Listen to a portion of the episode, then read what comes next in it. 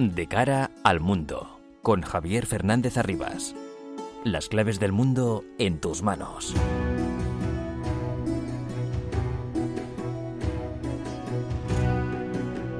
El mundo está muy revuelto y todo lo que pasa nos afecta cada día más. Son las 8 de la noche, horario especial, horario de Nochevieja, comienza de cara al mundo en la sintonía de Onda Madrid para analizar todo lo que ocurre en este bendito planeta llamado Tierra.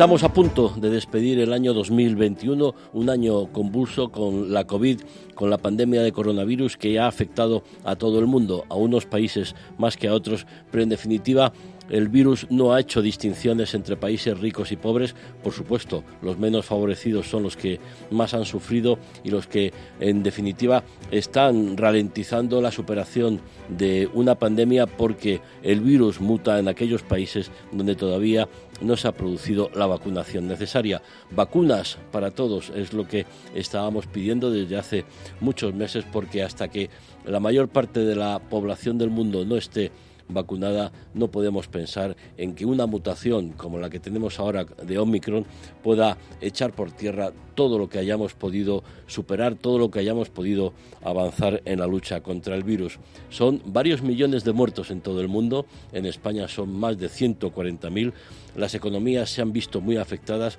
hay muchas personas que se han quedado sin empleo, también hay que evaluar lo que son los efectos en la salud mental después de estar bajo la presión de un virus que ha causado mucho daño, porque en un día como hoy de Nochevieja vamos a echar en falta aquellos eh, que nos han dejado y sobre todo lo que ocurrió durante el primer año del virus en esas residencias de ancianos que ahora afortunadamente están en muchas en mejores condiciones esos ancianos que se nos fueron solos y que no pudimos despedirnos de ellos. Seguro que esta noche les vamos a echar mucho de menos. En cualquier caso, despedimos un año 2021 donde la recuperación se atisba, estamos pendientes de los fondos europeos que no terminan de llegar, pero sí es cierto que con responsabilidad, con compromiso, personalidad y también colectivo debemos salir adelante, superar a un virus que tanto daño nos está haciendo. Y en una noche como hoy,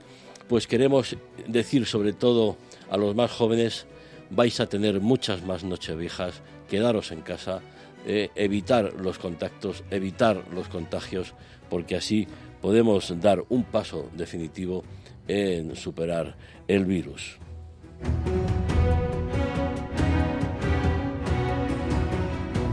Sintonía de Onda Madrid de cara al mundo. Hoy de 8 a 9 de la noche les habla Javier Fernández Arribas con la asistencia técnica de José Martín.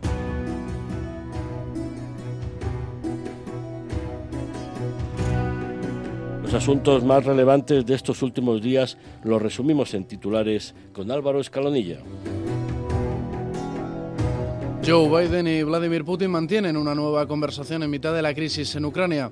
Los presidentes de Estados Unidos y Rusia conversaron a petición del Kremlin para rebajar las tensiones con Kiev y encontrar una solución diplomática. Putin y el dictador de Bielorrusia, Alexander Lukashenko, anuncian ejercicios militares conjuntos para el próximo año.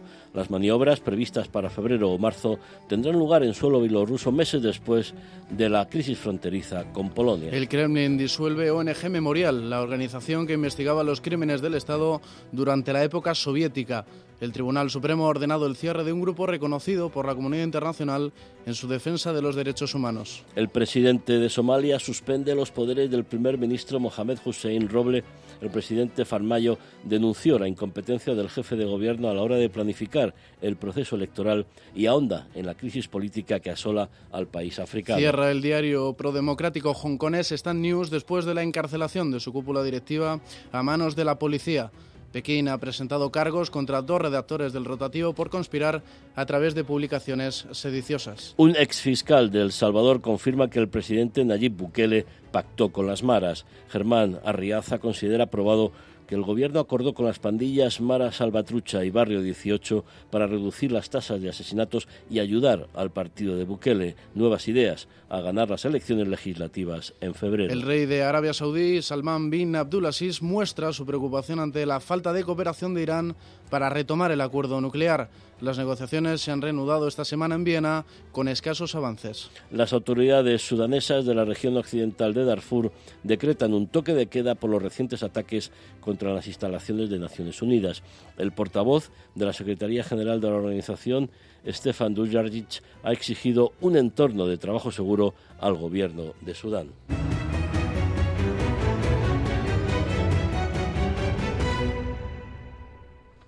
Repaso 2021 y proyección internacional para 2022.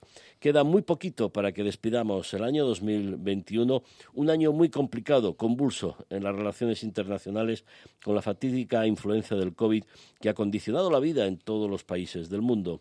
Álvaro Escalonilla ha preparado un resumen de los principales acontecimientos de 2021 y las principales previsiones para el año 2022.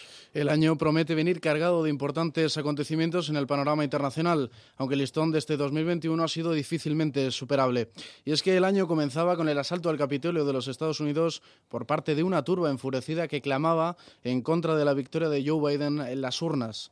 El actual presidente sucedería en el cargo a Donald Trump a partir de enero, pero los hechos dejarían tras de sí una huella indeleble en la democracia más longeva del mundo.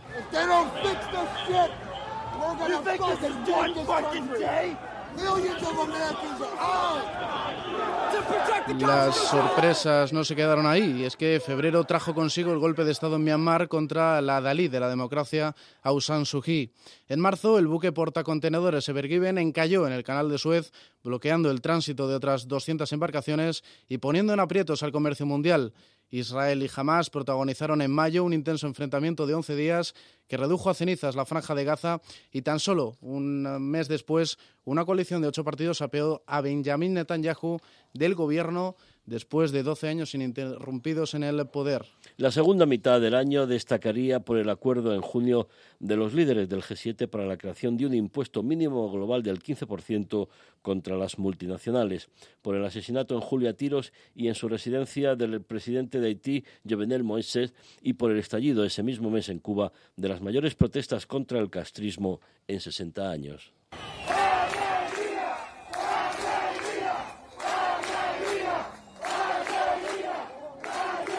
Sin embargo, la caída de Afganistán en manos de los talibanes se convertiría en el suceso más relevante del curso. La turbulenta retirada de Estados Unidos permitió instaurar a los fundamentalistas un nuevo Emirato Islámico 20 años después. Una retirada marcada por las evacuaciones in extremis y por los múltiples atentados que acabaron con la vida de centenares de personas.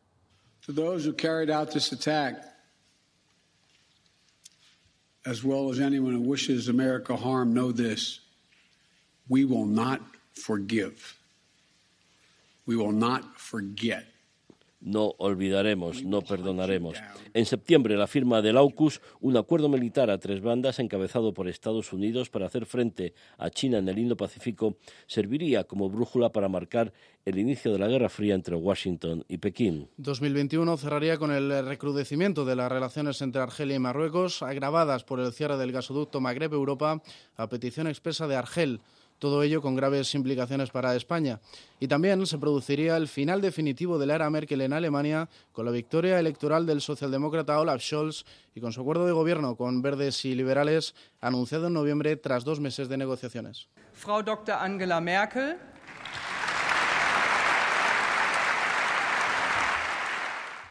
La crisis fronteriza entre Polonia y Bielorrusia, la amenaza de invasión de Rusia sobre Ucrania, así como la victoria del izquierdista Gabriel Boric en Chile, siguiendo la estela de Pedro Castillo en Perú y Xiomara Castro en Honduras, pondrían el punto y final al año, en este caso evidenciando el viraje a la izquierda en América Latina. El futuro de Chile nos necesita a todos del lado de la gente y espero, espero que tengamos la madurez de contar con sus ideas y propuestas. Para 2022 todas las miradas estarán puestas en el avance de la pandemia de coronavirus y en las campañas de vacunación.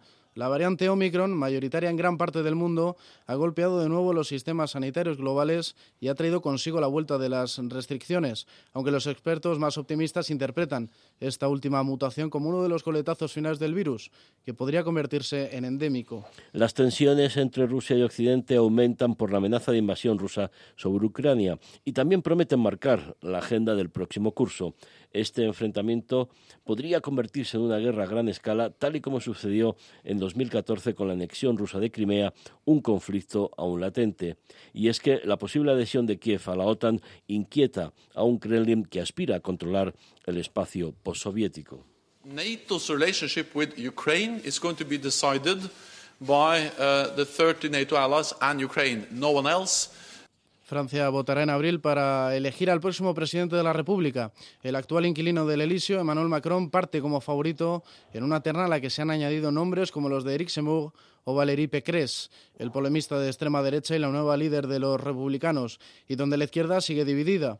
Macron no ha anunciado aún su candidatura, aunque es seguro que se presente a la reelección en un contexto además proclive para liderar la Unión Europea tras la retirada de Angela Merkel. La transición política en Libia será otro de los temas a seguir. Después de posponer las elecciones presidenciales previstas para el 24 de diciembre, el comité encargado de supervisar los comicios ha rechazado fijar una nueva fecha y ha recomendado poner en marcha una hoja de ruta realista para sacar adelante la votación.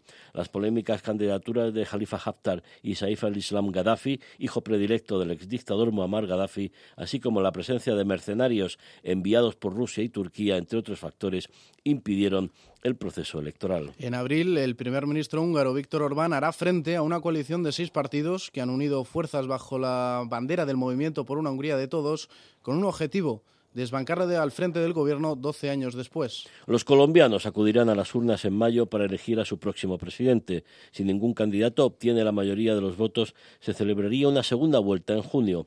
Los límites de mandato impiden al presidente Iván Duque presentarse a la reelección en unos comicios determinantes para conocer si la polarización política y el viraje izquierdista de la región afecta también a Colombia. Las últimas encuestas dan ventaja al senador Gustavo Petro, un exguerrillero que que quedó segundo en 2018 y que podría convertirse en el primer presidente de izquierdas en la historia del país. Madrid acogerá en junio la cumbre de la OTAN en un momento determinante para la organización. Los 29 países miembros se reunirán en nuestro país 25 años después de la primera cita en España, celebrada en 1997 aunque en esta ocasión los retos de la Alianza Transatlántica pasan por mejorar la coordinación, reforzar la disuasión y la defensa y renovar el concepto estratégico. Brasil elegirá en octubre a un nuevo presidente. Jair Bolsonaro buscará un segundo mandato después de resolver los trámites de su candidatura. Y es que en 2019 abandonó el partido que lo catapultó a la presidencia. La constitución brasileña exige que los candidatos pertenezcan a una formación, lo que explica su reciente adhesión al centrista Partido Liberal. Con este movimiento, sin embargo, no se espera que modere su retórica. El expresidente Lula da Silva apunta como posible rival en las urnas y las encuestas le dan ventaja. El 8 de noviembre Estados Unidos votará en las elecciones de mitad de mandato, una gran prueba de fuego para la administración Biden en la que los demócratas podrían perder su escueta mayoría en el Senado y su mayoría en la Cámara de Representantes. Las disputas internas entre el ala moderada y el ala progresista del partido, así como la caída de la popularidad del inquilino de la Casa Blanca, apuntan en esta dirección. Aunque los planes de Washington pasarán, como no, por el sudeste asiático, la pugna con Pekín por la hegemonía mundial en la que se espera que China reduzca de nuevo la distancia con su principal competidor, se mantendrá un año más con todas las miradas puestas en Taiwán, un enclave que servirá como termómetro para medir el grado de rivalidad entre ambas potencias. De cara al mundo. Onda Madrid. Vuelve Film Symphony Orchestra con su nueva gira Phoenix. Un apasionante espectáculo con el que resurgirás de tus cenizas. Un emocionante viaje musical a través de las mejores bandas sonoras de todos los tiempos. 26 y 30 de diciembre, Auditorio Nacional de Música. Ya a la venta en filmsymphony.es. Imagina tu espacio adaptado a tus necesidades. Espacios llenos de vida. Pérgolas bioclimáticas, camaleónicas. El rey del toldo. Transformamos tu calidad de vida. Distribuidor oficial Corradi. De cara al mundo. Con Javier Fernández Arribas. Abdel Wahed Awarsasi, profesor de Economía marroquí, colaborador de Atalayar. Buenas noches. Buenas noches. Abdel, lo primero, desearle lo mejor para el año 2022. Estamos a punto de terminar el 2021. Vamos a dar la bienvenida al nuevo año. Leímos en, en Atalayar un artículo suyo sobre el programa económico del nuevo gobierno de Marruecos como si fuera un nuevo modelo económico, ¿no? Sí, eh, la verdad que sí, que por primera vez eh, la, política pública mm, de Marruecos se está fijando de una manera decisiva en lo que es el, factor social. Es decir, que por primera vez va a haber la universalidad de la seguridad social para todos los marroquíes y esto es algo que la sociedad lo, estaba esperando desde hace tiempo. Sí, porque ahí eh, el gran problema de Marruecos es la desigualdad. Yo creo que con el cambio de modelo económico, el cambio de producción, se podrá conseguir superar esa, esa desigualdad porque Marruecos ha progresado mucho en infraestructuras, autovías, alta velocidad, energías renovables, etcétera, etcétera pero el, tema pendiente es la desigualdad, ¿no? Eh, sí, es, es, un mal eh, eh, endémico que, Marruecos lleva muchos años arrastrando, pero que de una manera ya decisiva en los próximos tres años, con las reformas estructurales que se están llevando a cabo y que son a la vez, forman parte del motor que va a revitalizar la economía durante los próximos tres años, que son en base a estas reformas, eh, la sociedad se está, está notando ahora mismo, está notando no de una manera generalizada eh, los beneficios de la buena marcha de la economía, pero mm, la banda de, lo que es la clase media se está ensanchando y es ahora mismo la que está al mismo tiempo Mm, eh, acelerando el, crecimiento económico del país. ¿El efecto del COVID en Marruecos ha sido muy grave o las medidas que ha tomado eh, el rey y el, y el, gobierno han sido eh, eficaces para mitigar en lo posible el, golpe del COVID? Bueno, mm, Marruecos desde el principio ha tomado muy en serio el tema del COVID, la epidemia, y ha tomado, ha cogido el toro por los cuernos desde el principio y ha asumido un coste muy importante en este sentido, cerrando a cal y canto eh, las fronteras, eh, ha confinado de una manera estricta y firme a la población y el resultado no puede ser de otra manera. Eh, ahora mismo Marruecos tiene controlada la epidemia y, va por delante de la epidemia, es decir, que no va por detrás de la epidemia, va, por delante, insisto, mm, asumiendo un cierto coste. Pero si vemos los, eh, los números, nos damos cuenta de que el 2021 no ha ido tan mal, porque ya casi casi el país está recuperando el nivel del PIB del año 2019, de, de antes de la, de la pandemia. Le falta, eh, señor eh, Warsasi, el turismo, ¿no? porque con el turismo el impulso económico ya será definitivo para la recuperación de Marruecos. El turismo es una de, las fuentes de ingresos del país. Eh, es eh, es el coste del que acabo de hablar que ha asumido el país mm, y que ha tocado fuertemente al sector turístico, pero podemos decir que eh, la producción agrícola agroalimentaria ha superado con creces, es histórica y ha podido compensar esa pérdida del sector turístico.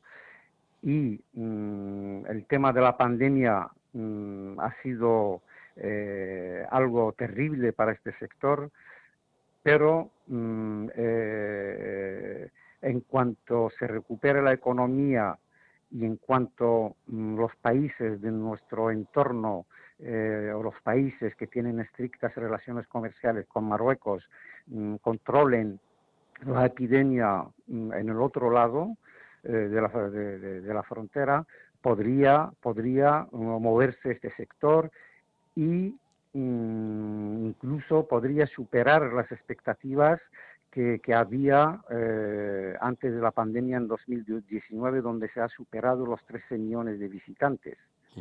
Es decir, la pandemia no solamente depende de Marruecos, sino también depende de los países, de nuestro entorno, de los países que vienen a visitar eh, el país. Exacto, sí, porque yo tenía previsto un viaje a, Marruecos hace un par de semanas, pero me lo impidió el, el COVID. Señor Warsazi, eh, el año 21 ha sido importante para la diplomacia marroquí, sobre todo después de ese tuit del presidente Trump reconociendo la soberanía marroquí sobre el Sáhara. ¿Piensa que el año 22 va a ser ya eh, quizá el año definitivo? ¿Podríamos pensar en que Argelia por fin va a, prestarse a negociar y a, concluir un, conflicto que dura ya demasiado y hay demasiadas personas, demasiados saharauis sufriendo en los campamentos eh, de Tinduf? Sí, la verdad es que la, estrategia mm, ha sido marroquí, ha sido muy bien diseñada eh, por parte de Su Majestad el Rey Mohamed VI y de su gobierno también. Y mm, los resultados son muy positivos. El año 2021 ha sido eh, un año de éxitos eh, políticos de la diplomacia marroquí. Y la verdad es que con la última resolución del Consejo de, Seguridad de la ONU eh, vaticina que el 2022 va a ser una, una tromba de reconocimientos a favor de la autonomía bajo soberanía mm, marroquí. Y es algo que ya no tiene mm, vuelta de hoja y que nuestro nuestro país eh, vecino Argelia debe mm, eh, leer mm, eh, claramente lo que es la, tendencia internacional que hay ahora mismo sobre este tema y sentarse a, hacer las paces con, con, su vecino que solamente desea paz y prosperidad para no solamente para los marroquíes, sino también para todos eh, nuestros vecinos del Magreb.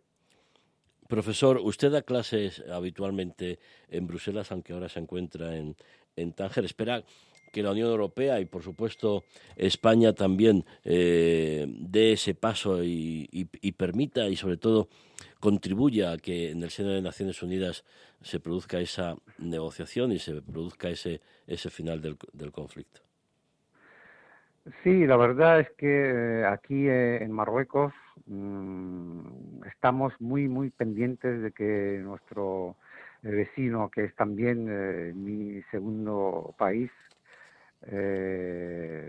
sepa dar ese paso adelante como, como ya lo hizo hace años Francia, que miembro del Consejo de Seguridad de Naciones Unidas, o bien recientemente Alemania, que ha sabido eh, leer eh, la geopolítica que, se avecina y, ha reconocido también lo que es eh, la, resolución de, la propuesta marroquí de la soberanía bajo de la soberanía marroquí sobre sus provincias del sur y que mm, estamos deseando, la, verdad que nos interesa mucho más eh, el paso que pudiera dar España que cualquier otro país, porque somos eh, eh, vecinos, somos primos, aunque seamos de distinta religión, pero que nos une mucho más cosas con, con España y España les une muchas más cosas con Marruecos que, por ejemplo, Alemania o Colombia, ¿no? que que, bueno que ellos también han reconocido esta la soberanía de, Marruecos sobre sus provincias pero que bienvenida sea pero que nos interesa mucho más eh, que España dé ese, ese paso al frente. Con esos buenos deseos que también son los nuestros le despedimos y le deseamos un, un, año 2022 lo mejor posible. Abdel Wahed de Owarsasi, profesor de Economía, colaborador de Atalayar, muchísimas gracias y muy buenas noches. Lo, mismo os deseo a todos un feliz año 2022. Muchas gracias. Las claves del mundo en tus manos. Onda Madrid. Antes de abrir nuestra mesa de análisis de esta noche, vamos a situarnos sobre América Latina donde la ofensiva del populismo de extrema izquierda está cobrando sus frutos en países tan relevantes como Perú y Chile. En la órbita populista están México, Argentina, Brasil, Bolivia, Honduras y las dictaduras de en Cuba, Venezuela y Nicaragua. Vamos a analizar eh, en un titular cómo ha sido el, año 2021 en, en América Latina con Claudia Luna Palencia, periodista, escritora mexicana, también colaboradora de Atalayar. Claudia, buenas noches. ¿Cómo estás, Javier? Buenas noches para ti y todos los amigos radioescuchas. Despedimos el 2021, Claudia. Te pido un titular, hombre, flexible, de cómo ha sido el año 2021 para, para América Latina.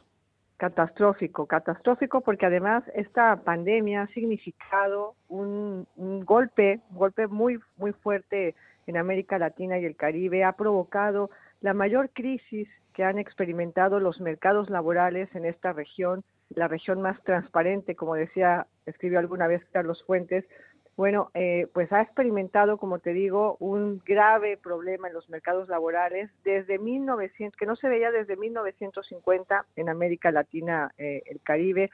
Estamos viendo que se han profundizado las asimetrías, Javier, y hablaba también eh, en este contexto, hace yo unos días que me preguntaban también al respecto de esta clave de sol ¿no? que se va a ver en América Latina en 2022 y que va a estar muy marcada además no solamente eh, por cómo esté avanzando el tema del coronavirus, esta incidencia que está teniendo el SARS-CoV-2 en América eh, Latina y el Caribe, sino también por la forma en cómo se vaya a conjugar con estas elecciones políticas ¿no? que se van a seguir dando en diversos países muy importantes. Hablemos primero las de 2021, que en efecto bueno, pues estas elecciones que se han tenido en América Latina, pues han, nuevamente, ¿no? Eh, pintado de izquierda a países como Perú, como Honduras, como Chile, como El Salvador, eh, y que se habla ya, pues, de esos neopopulismos nuevamente, siempre peligrosos, siempre, eh, pues bueno, que utilizan a la gente, ¿no? De alguna forma en su discurso y en su quehacer, y unos y unas elecciones que además también, como te digo, tendrán un papel muy preponderante en esta clave de sol de cara a las elecciones en América Latina en 2022, porque habrá también presidenciales en Costa Rica, en Colombia y nada más y nada menos que en Brasil. Queda pendiente también esas elecciones presidenciales en Haití. Brasil, eh, por supuesto, Claudia, todos los focos, los focos este, encima por la importancia económica que tiene en la región. Sí, Claudia, que me estás respondiendo a las preguntas que tenía previstas para ti. Vamos a repasar. Quería empezar por tu país, por, por México. ¿Cómo, eh, brevemente, ¿cómo se presenta el año 22? Luego, por supuesto, vamos a ir a, Brasil y a Colombia, que son eh, las grandes citas electorales del año. Por supuesto, Haití y Costa Rica también son relevantes, pero Brasil y mm, Brasil y Colombia son los platos fuertes. Claro, claro, por supuesto. Bueno, México va a cerrar con una estimación de crecimiento en 2021 del 6.2%. Eh, ha habido una profundización tremenda de las asimetrías. Es un país donde las marcadas desigualdades se han todavía profundizado eh, más. Tiene problemas de inversión, tiene problemas eh, de empleo. Hay una baja productividad que se ha acentuado eh, a un incremento del mercado de la informalidad, hay una mayor eh, tasa de desocupación, como te digo, la profundización de la desigualdad y por supuesto, pues esto ha dejado este golpe de la pandemia, una mayor pobreza. Las estimaciones que tiene la CEPAL para México en este caso en el 2022 es que si este 2021 efectivamente cierra con un crecimiento del 6.2%, bueno, pues para 2022 la desaceleración será más visible en el país azteca y estará, eh, según las previsiones, bueno, pues con un PIB en 2022 México del 3.2%, y bueno, y también eh, pues con elecciones para gobernadores en, en, partes importantes de la República Mexicana. Se van a tener elecciones en seis estados en México, Aguascalientes, Durango, Hidalgo, Oaxaca, Quintana Roo y Tamaulipas. Muchos de ellos son estados calientes para el narcotráfico, vamos a decirlo, eh, querido Javier.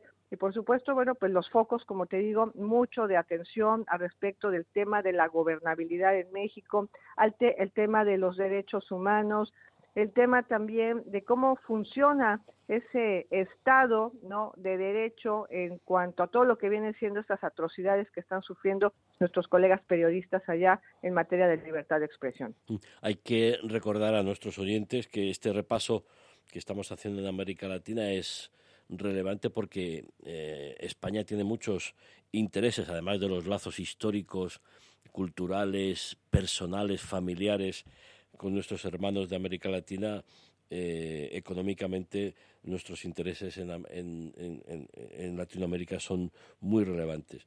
Elecciones en, Colombia. Que, ahí nos decía Iván Duque en su reciente visita en Madrid que había una preocupación porque el, candidato de, extrema izquierda, Petro, podría ser el ganador. claro, exactamente. Elecciones en Colombia el 13 de marzo, ¿no? que van a estar, eh, los analistas vamos a estar encima de lo que suceda estas elecciones para elegir, pues no solamente eh, el presidente, sino también pues senadores, representantes para el Congreso. Eh, Iván Duque ha dicho, bueno, pues que no, no, no, hay, no va a presentarse porque además no se admite la reelección en el caso de Colombia.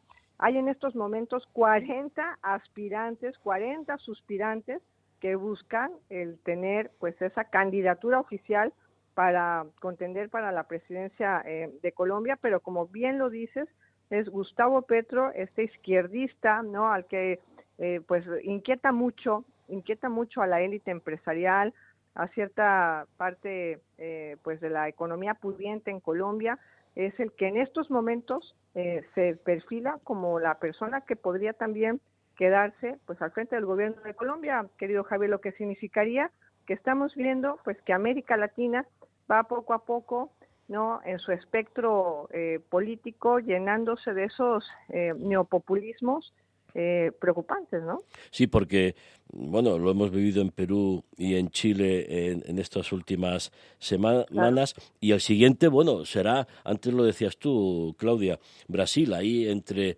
el populista de derechas, eh, Bolsonaro, y el de izquierda, Lula da Silva. Ahí va a ser una confrontación complicada, ¿no? Lula da Silva que está que se va, que se va y nunca termina de irse, como, como dice la canción, y el espectro regresa cada vez que tiene la oportunidad, y en efecto Brasil, que tendrá también pues esta renovación para la presidencia, también se renovarán los senadores, los diputados, eh, una primera vuelta para las elecciones el próximo 3 de octubre de 2022, una segunda vuelta si no se logra mayoría para finales de octubre de 2022, pero bueno, aunque Bolsonaro en estos momentos no ha dicho que buscará la reelección, todo apunta, según las encuestas en Brasil, a que lo va a intentar en un momento en que eh, su imagen está por los suelos. Hay que ver que tuvo una pésima gestión, a la sigue teniendo del tema de la, de la pandemia, del coronavirus, de cómo eh, emuló, ¿no? Se decía a lo que hacía Donald Trump en su momento en Estados Unidos y el que se ha dicho que la va a buscar es, en efecto, Lula da Silva del Partido de los Trabajadores, que a ese, bueno, pues no le espanta ni los escándalos ni las señalaciones por corrupción y podría tener, fíjate que en estos momentos estaba yo revisando esas eh, encuestas, ¿no? Preliminares, para esos sondeos, ¿no? Para ver cómo se encuentran, eh, pues esas eh, tendencias en estos momentos de cierre de año en Brasil pues déjame decirte que si las elecciones fueran hoy en Brasil, eh, Lula da Silva estaría ganando con un 67% de los votos y Bolsonaro se quedaría tan solo con un 32%. Son datos muy, muy elocuentes. terminamos, Claudia, con las dictaduras. Hubo protestas en Cuba, reprimidas como siempre, Venezuela, Nicaragua. Aquí poco se mueve, ¿no? La dictadura sigue férrea y reprimiendo a la oposición poco se mueve y además son países eh, pues que están sufriendo un fuerte castigo eh, económico. Venezuela es dentro del este, dentro del espectro eh, económico, pues el único país, ¿no? Junto con Haití de América Latina y el Caribe que cerrará 2021 con una en, en rojo, ¿no? Una caída en su economía.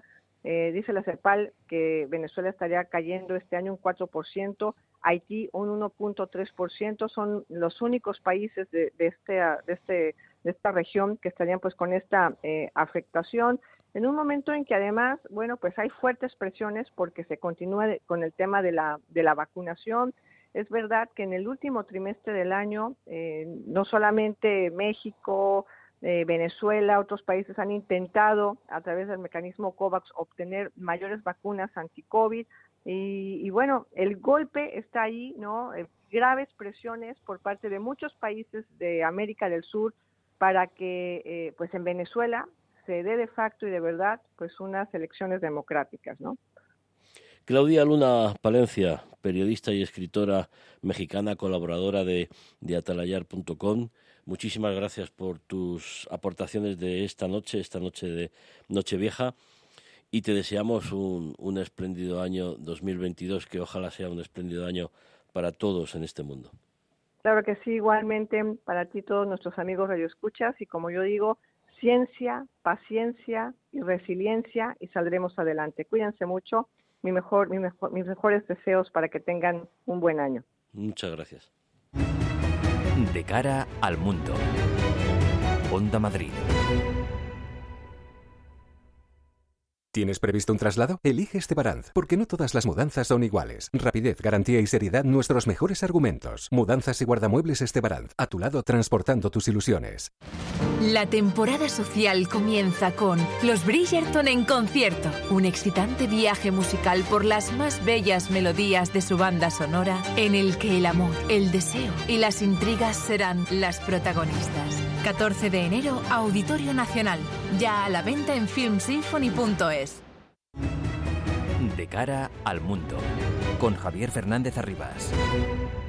Abrimos ya nuestra mesa de análisis de esta noche, de esta noche vieja de 2021, que está un año que está a punto de terminar. Veo que estáis ya con, con las uvas, con el, el champán, todo, todo preparado.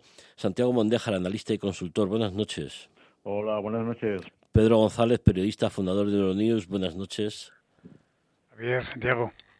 José María Peredo, catedrático de Comunicación y Relaciones Internacionales de la Universidad Europea. Buenas noches. Hola, buenas noches a todos. Bueno, eh, vamos a ver. Eh, os pido un titular, eh, un minuto para definir el año 2021 que está a punto de acabar. Santiago, empezamos por ti. Yo diría que desconcierto, desconcierto a, a nivel global y a nivel y a nivel local. Creo que eh, como publicamos hace unos días en, un artículo en la revista en Atalayar, eh, la complejidad del mundo se ha hecho tal y tan rápidamente que en buena medida desborda nuestra capacidad de, entendimiento y, por supuesto, la capacidad de los líderes. Por lo tanto, estamos en un proceso de, de confusión general y de dinámicas de las que no estamos mmm, del todo eh, enterados que, bueno, que hacen que todos que estemos sumidos en un gran nivel de desconcierto. Pedro. Bueno, pues yo creo que, añadiendo a lo que dice Santiago, a mí me parece que este año 2021 ha mm, certificado el final del orden internacional nacido de la Segunda Guerra Mundial y del que se han dado cuenta de ese final eh, China y Rusia y que naturalmente tratan de tener eh, meter mucha baza en la conformación del nuevo. Lo que sí es cierto es que el pasado, este año 2021, ha demostrado que prácticamente toda esa incertidumbre y todo ello es justamente la consagración de eso. José María, tú que estás en Santander, una tierra magnífica, ¿eres un poco más optimista que Santiago y que Pedro o no? Las cosas están muy convulsas. Me, me, me fuerza a ser optimista, naturalmente sí que estoy. Buenas noches, sí señor. No, bueno, eh, yo creo que la incertidumbre, sí, más eh, hablaría de, por supuesto, de confusión, pero hablaría de la, de la, de la palabra incertidumbre, eh, que no se trata de este año 2021 que dejamos atrás, eh, sino que se trata de, de la dinámica eh, de los últimos años. Efectivamente, se ha producido una serie de, de, debilidades en los liderazgos y en las instituciones más importantes, cuestiones políticas, pero también cuestiones de naturaleza económica y tecnológica, la digitalización, en fin, los suministros, eh, las cadenas de suministro, tantas cosas, y eso genera, como dice Santiago, una enorme incertidumbre. Una de las certezas dentro de esa incertidumbre, la finalización del orden liberal tal y como lo conocíamos, que es lo que ha apuntado Pedro. Sí, pero necesitamos eh, e-, esa estabilidad, ese progreso, e-, ese estado de bienestar que nos han facilitado las democracias liberales y que creo que mm, se necesita una defensa clara y sobre todo sin ningún tipo de complejo. Sobre todo eh, estábamos analizando con Claudia Luna todo lo que es el empuje de, de los populismos de izquierda en, en América Latina, por ejemplo, y, creo que ahí hace falta que sin complejos podamos defender todos estos principios y valores que nos han dado tanta estabilidad y tanto progreso desde la Segunda Guerra Mundial hasta aquí. completamente. Tomo la palabra por, por, por, por, por si soy yo un poco el que, al que te refieres. Efectivamente, el hecho de que la certeza sea que se ha debilitado y que está en proceso de transición a orden internacional no significa que haya que tirar eh, ningún tipo de, de, esfuerzo ni, ni, ni, pasar el testigo a nadie, mucho menos a regímenes o sistemas que no producen una en verdadera sustitución o, que enriquecen en, valores y en, y en, desarrollo de los derechos del conjunto de la sociedad. Por consiguiente, más democracia liberal, más cohesión dentro de los países eh, demócratas y más colaboración entre ellos. Santiago, ¿qué deberían hacer o qué debemos hacer en las democracias eh, liberales para, para defendernos? Pues en buena medida pienso que desandar mucho de lo que anduvimos en, en los últimos 20 años, en el sentido de que pienso que nos estamos, nos hemos creado las condiciones para dispararnos a nosotros eh, los tiros en los pies. Un ejemplo de esto es, nuestra dependencia eh, energética. Ahora mismo estamos en una situación, Europa eh, concretamente está en una situación de, precariedad energética eh, tremenda. Ya, antes me apuntaba el tema de, los, de las cadenas de suministro, pero bueno, pero es que ah, encima de eso hay más cosas. Hay, hay una inflación creciente porque el dinero ya no vale nada, porque imprimimos dinero como si fueran billetes de, de Monopoly por lo tanto, hay una, inflación monetaria, pero también hay inflación porque esos, esos capitales se invierten en, bienes inmobiliarios, en bienes raíces.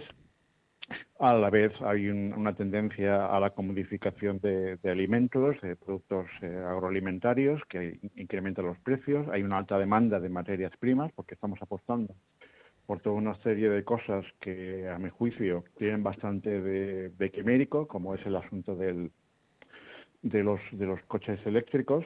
Eh, fijaos, ayer precisamente estaba, por, razones profesionales, facilitando unos, unos datos un informe que me habían, que habían encargado y una cosa eh, que, es, es, tremenda.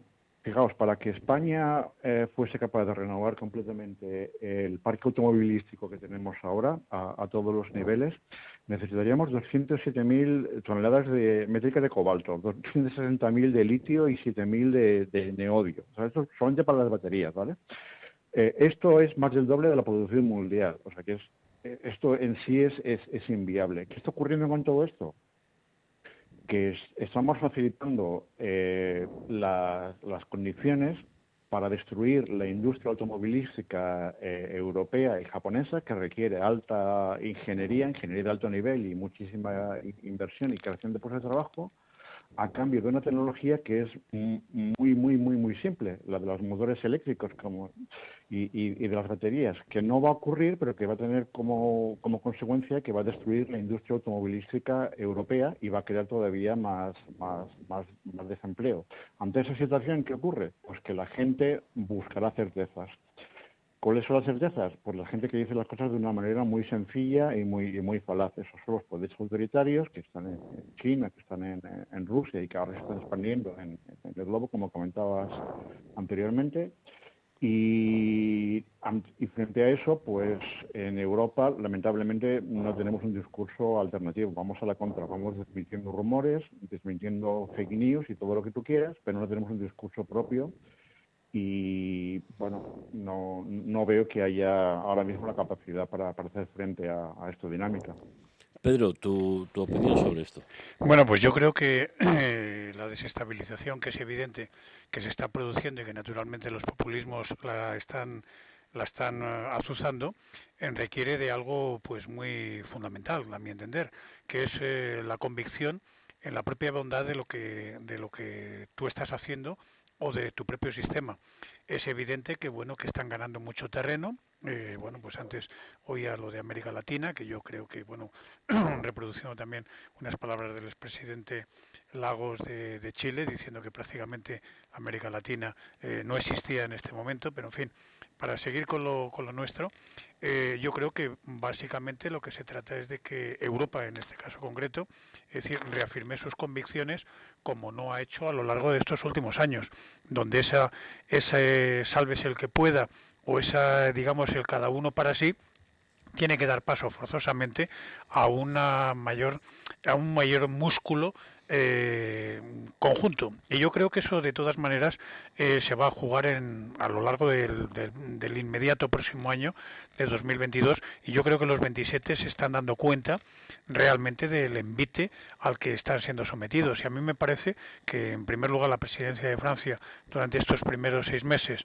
unida naturalmente al, al ensayo de la nueva Cancillería alemana eh, de, la, de la incorporación de Italia a ese tridente eh, básico de, de, la Unión Europea, tiene que acometer por fuerza las reformas fundamentales que hagan dinámica y lo suficientemente eh, fuerte a la Unión Europea para hacer para enfrentarse naturalmente a los grandes desafíos que tiene y que bueno que me parece que están en la mente de todos pero que naturalmente sin ese músculo eh, primero ideológico y cuando quiero decir ideológico no me refiero simplemente a derecha o izquierda sino simplemente el tener la convicción en la fortaleza de lo que es el sistema liberal y de lo que son las libertades ese acervo fundamental de la Unión Europea tiene que fortalecerse por fuerza y no ceder ante los ataques naturalmente de esos populismos o naturalmente de lo que ya estamos viendo de esos ataques de los regímenes de Rusia y de China especialmente las dos potencias que más están ahora eh, pinchando no solamente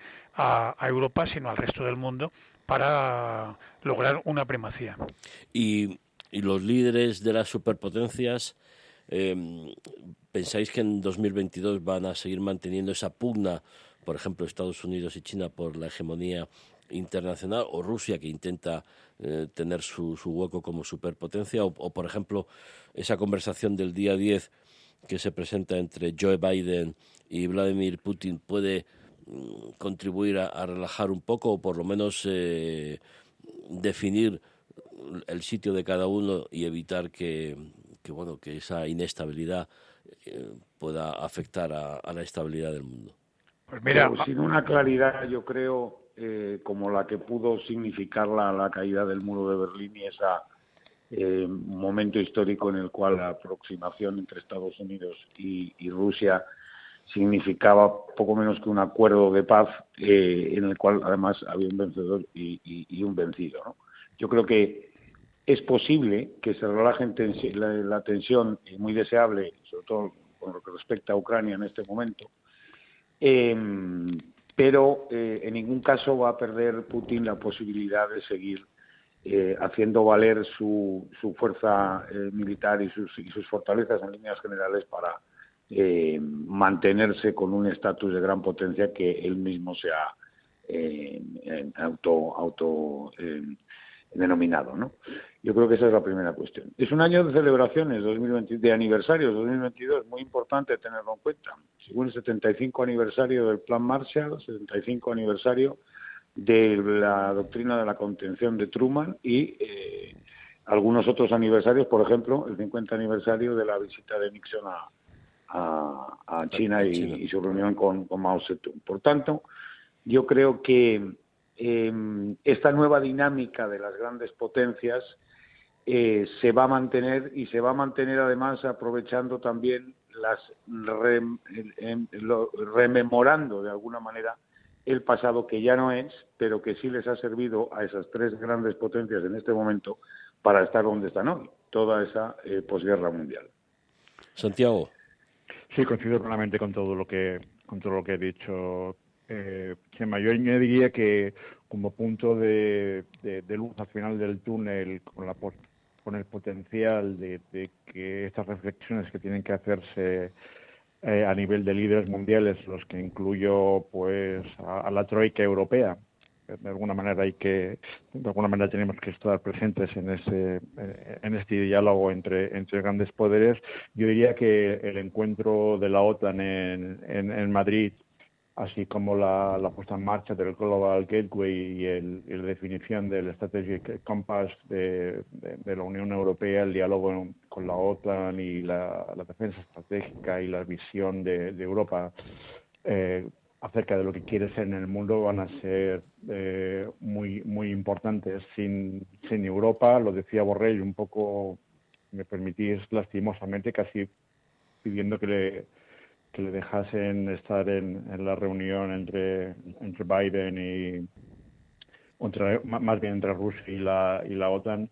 Eh, eh, sin, sin Europa todo esto no, no, tiene sentido, pero no tiene solo sentido en, la proximidad, en la vecindad de, Ucrania y de Bielorrusia, Georgia y, demás, también en, en el Indo-Pacífico. Eh, por razones históricas, por razones eh, culturales y por razones económicas, Europa tiene que estar en el ASEAN, Europa tiene que estar en el Indo-Pacífico y, todo eso es una reflexión importante que puede ayudar eh, a, equilibrar esta polaridad entre, entre Rusia, entre el bloque, digamos, chino, chino-ruso y Estados Unidos. Pedro. Bueno, pues yo creo que a mí me parece que no sé si vamos a desembocar en un nuevo Yalta al final y en vez de a dos a tres o incluso a cuatro es decir, ese reparto de las zonas de influencias del mundo. Lo que sí es cierto es que naturalmente eh, se están dando todas las circunstancias, desde mi modesto punto de vista, para que mm, cada una de las potencias, digamos, fuertes en presencia estén, digamos, mm, fortaleciéndose y, y enseñando los dientes. Es decir, no es casualidad pues toda la estrategia que está siguiendo China, la que está siguiendo Rusia naturalmente por supuesto y Estados Unidos que no se puede dejar comer el terreno en tanto en cuanto sigue siendo la, la potencia o superpotencia líder por lo menos eh, reconocida mientras no se le desbanque. Y lo que sí es cierto es que naturalmente todas estas es, todos estos movimientos están determinados pues bueno por, por pequeñas batallas o escaramuzas que naturalmente significan ganar posiciones antes de llegar a una mesa digamos de negociaciones. A mí me parece que todo digamos pues tanto el, el encuentro de Ginebra del próximo día 10 y 11 y 12 eh, y bueno y de la OTAN con Rusia más luego después las negociaciones eh, de China, las, las, la, la propia estrategia entre Rusia y China, naturalmente desde el punto de vista energético, pero también para otro tipo de, de presencia, eh, de delimitar la presencia en Asia, me parece que son movimientos que tienden a lo mismo, es decir, a realmente conquistar una serie de posiciones fuertes, lo más fuerte posibles, para llegar a la mesa de negociaciones, en el mejor de los casos, sin tener que pasar, digamos, por la experiencia bélica, pues como ocurrió en la Segunda Guerra Mundial y eso naturalmente afecta a todo el mundo, es decir, porque es, ese tipo de movimientos obviamente tiene derivadas en todas las partes, es decir, por supuesto en Europa, pero las tienen en el norte de África, las tienen en América Latina y las tienen en Asia, eso es evidente. ¿Hasta qué punto ahí eh, el norteamericano es el, más débil? Y lo digo porque hay elecciones, eh, el midterm en, en noviembre, donde Joe Biden, los demócratas podrían perder eh, el Senado, la mayoría en el Senado, que es eh, por muy pocos eh, senadores, o quizá la mayoría en la Cámara de Representantes, o Joe Biden tiene todo este año 2022 para relanzar, no ya solo a nivel internacional, sino también a nivel de Estados Unidos, su economía y, su, y solucionar los problemas que tiene de cara a superar, por ejemplo, la mala imagen de la, de la salida de Afganistán, que yo creo que en estos meses se va a valorar mucho mejor eh, esa, esa salida de Afganistán. Pero, en definitiva, ¿Cómo veis a Joe Biden en este año de elecciones midterm? Mal. María. Mal, mal. Yo creo que... No, no, no piensas que podrá recuperar entonces. Sí, sí, pues, por supuesto que sí, por las circunstancias eh, de, la historia, de la política y de las dinámicas, pues son cambiantes y, por supuesto, pues la acción gubernamental desde, Estados, desde el gobierno de Estados Unidos, pues tiene una capacidad de, de proyección de políticas y de comunicación y de estrategias eh, a, medio plazo importantísimas. Por tanto, estoy seguro que lo va a intentar, pero Joe Biden está en este momento eh, eh, mal, teniendo en cuenta, en primer lugar, que en la situación interna no es una situación halagüeña por esas cuestiones políticas y por esa debilidad institucional, pero también como consecuencia de eh, la pandemia del clima de polarización, etcétera, dentro de los Estados Unidos. Es decir, no se ha producido, digamos, ese cambio en, la, en la atmósfera social que produjo la victoria de, por ejemplo, Barack Obama, eh, aunque no cambiara las políticas de manera, de manera clara y, significativa. Eh, y en segundo lugar a nivel internacional, que yo creo que lo está haciendo notablemente mejor de lo que hizo Trump, que fue un auténtico desastre, eh, sin embargo, no tiene la suficiente eh, capacidad todavía para poder ser, ejercer de líder en esta nueva situación de grandes potencias y de permanente cambio eh, competitivo entre ellas, ¿no? Mm. O, cambios competitivos entre ellas. Esta es la cuestión, es decir, yo creo que Estados Unidos se está adaptando, tiene la estrategia diseñada, tiene muchísimas decisiones que ha tomado de manera muy laucus, de manera muy muy muy rápida y muy sorprendente, la propia retirada de, Afganistán definitivamente, pero claro, todo eso le pasa factura al presidente que no puede cambiar un modelo de gestión a nivel global de, en, solamente un año, ¿no? 30 segundos para cada uno, eh, Santiago. Sí, a ver, de nuevo coincido con, con, Chema. Yo creo que Estados Unidos está atravesando un poco la crisis de, la edad, de, la edad de los 50 años, ¿no? de, la, de la media edad. Eh, y está dándose cuenta de que hay cosas que ya no puede hacer. Eh, hasta ahora, desde, desde el final de la Segunda Guerra Mundial, había hecho todo lo que prácticamente había decidido hacer en, sintonía con, sus socios, pero ahora han aparecido nuevos actores y nuevas situaciones que esto ya no, no lo hacen viable. Eh, lo primero va a ser pues ponerse de acuerdo con sí mismo. El, gran problema de Estados Unidos ahora mismo es, es, que han dejado de creer en sí mismos y que no se gustan como país. Hasta que no aclaren esto, lo que ocurra a nivel de elecciones eh, e incluso a nivel económico, pues es un poquito casi irrelevante, entre comillas. Pedro, tu minuto. Bueno, pues yo apunto en eso y sobre todo en otra cuestión, que lo que me parece es que cuando hay ese tipo de crisis, curiosamente, determinados regímenes o determinadas potencias aumentan su, su fortaleza, digamos, en, en, hacia un totalitarismo de régimen. Esto está clarísimo en el caso de Rusia y en el caso de China. Y evidentemente Estados Unidos no va a ir por ahí o no debiera ir por ahí porque tiene justamente el modelo alternativo de éxito, pero justamente ese modelo alternativo de éxito, y yo creo que como apuntaba Santiago, ya no se gusta o, se, ha se, ha diluido de tal manera que necesita otra vez o, reestructurarse o reformarse para demostrar que justamente es mucho mejor que el que, el que tiene enfrente, que puede además facilitar mayor prosperidad incluso y naturalmente contrarrestar esa potencia que tienen esos regímenes totalitarios que por otra parte como es el caso chino demuestran una eficiencia económica nada desdeñable. Pues eh, hasta aquí eh, nos queda un minuto, minuto y medio para, para despedirnos. Eh, os agradezco muchísimo toda vuestra colaboración durante este año y, espero contar con vosotros para el año que viene, tanto aquí en De Cara al Mundo como en Atalayar. Santiago Mondejar, Pedro González, José María Peredo, un abrazo muy fuerte y un estupendo año 2022 para todos vosotros. Será un placer continuar con vosotros. ¿eh? Feliz año a todos.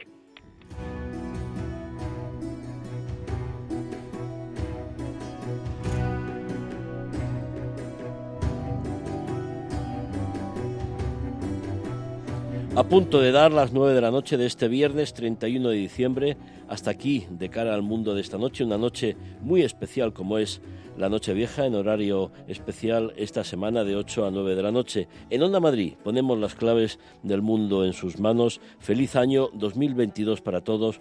Les habló Javier Fernández Arribas. Les dejamos en unos instantes en conexión de Onda Madrid con la presidencia de la Comunidad de Madrid en la Puerta del Sol con el mensaje de fin de año de Isabel Díaz Ayuso, presidenta de la Comunidad de Madrid.